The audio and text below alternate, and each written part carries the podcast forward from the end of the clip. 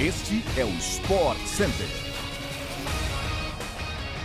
Um ótimo dia, fãs de esportes. Estamos chegando para mais um podcast do Sport Center, começando então outra semana com o melhor do esporte. Aqui quem fala é o Bruno Vicari. Não se esqueça de nos seguir aí no seu agregador favorito de podcasts. Os nossos programas vão ao ar de segunda a sexta-feira, sempre às 6 horas da manhã, mas tem também uma edição extra às sextas à tarde. O Sport Center também está diariamente ao vivo na ESPN pelo Star Plus. Hoje tem três edições. Às 11 horas da manhã estarei ao lado de Mariana Spinelli, de Mário Marra e do Eugênio Leal. Tem também Sport Center às 8 da noite e ainda meia-noite. O nosso Sport Center Podcast começa agora, então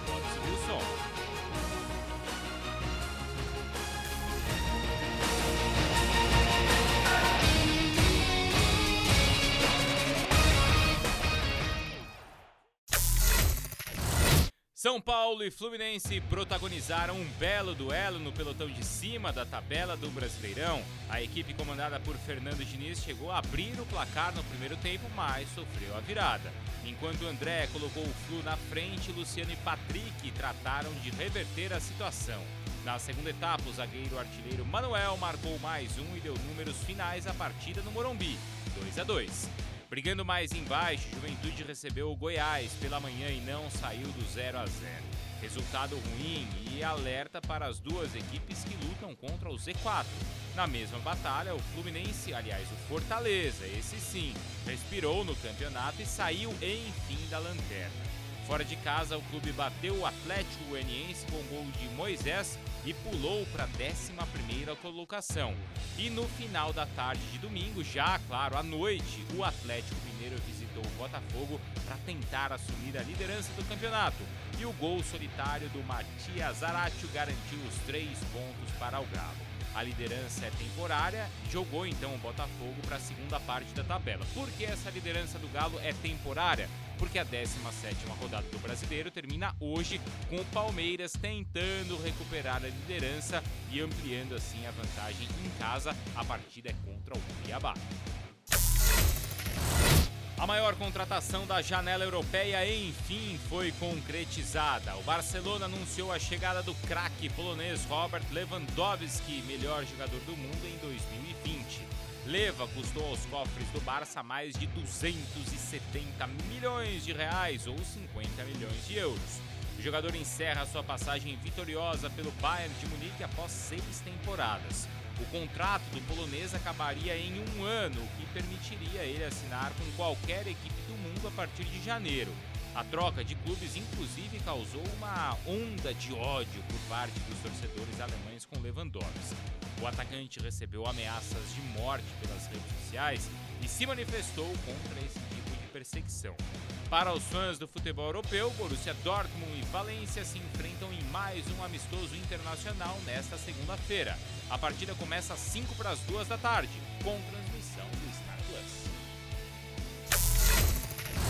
A fase de grupos da Eurocopa Feminina está quase chegando ao fim. Neste final de semana, conhecemos sete seleções classificadas para o mata-mata. A Inglaterra seguiu a ótima sequência invicta e atropelou mais uma adversária.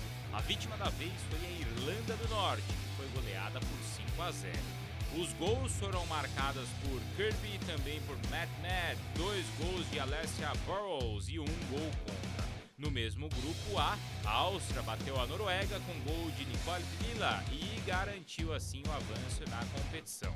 Pelo grupo B, Alemanha e Espanha avançaram. A seleção alemã bateu a Finlândia por 3 a 0, gols de Kathleen, também Pop e Aniomi. Já as espanholas venceram pelo placar mínimo de 1 a 0 a seleção da Dinamarca. Marta Cardona marcou o gol solitário no último minuto da partida. A Eurocopa continua hoje na Inglaterra com a definição da última seleção que avança para as quartas de final no grupo B. A partir das 15 para as 4 da tarde, Bélgica e Itália fazem um jogão classificação ao vivo pela ESPN Star Plus. A pequena brasileira Raíssa Leal segue provando que na verdade é uma gigante. Aos 14 anos, ela venceu mais uma etapa da Street League Skateboard, a SLS. Dessa vez, Raíssa superou Yumeka Oda e Pamela Rosa, nossa Pamela, em Jacksonville, nos Estados Unidos.